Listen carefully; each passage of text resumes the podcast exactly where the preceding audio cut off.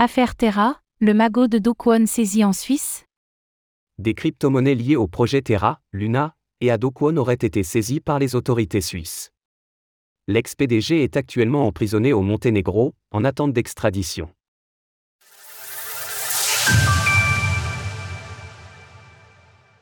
Les autorités suisses auraient saisi 26 millions de dollars de crypto liés à Do Kwon.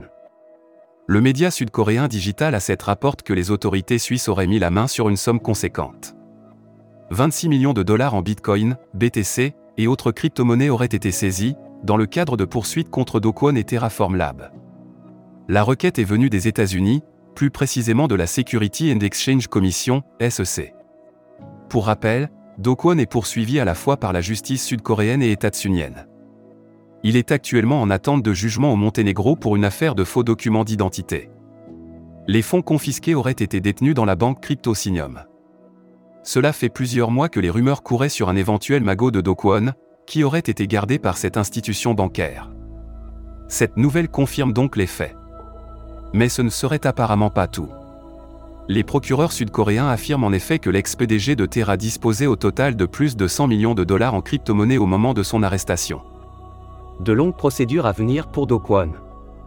Do Kwon fait face à 4 mois d'emprisonnement au Monténégro, en attendant que la Corée du Sud et les États-Unis trouvent un accord d'extradition. Il devra ensuite répondre aux accusations dans ces deux territoires. Il est probable que les juges de ces deux pays fassent un exemple de l'ex-PDG, qui est devenu le symbole d'un renouvellement de la méfiance à l'égard de l'écosystème crypto. En Corée du Sud, il pourrait subir la plus longue peine d'emprisonnement pour crimes financiers de l'histoire du pays.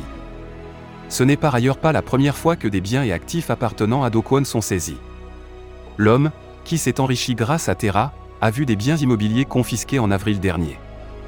Par ailleurs, 175 millions de dollars d'actifs ont été gelés le mois dernier par un juge sud-coréen. Nous sommes encore loin de savoir si ces fonds pourront servir à compenser les victimes de l'effondrement de Terra, mais ils montrent bien la masse colossale d'actifs qui étaient liés à la plateforme quand elle était au sommet de son succès. Retrouvez toutes les actualités crypto sur le site cryptost.fr.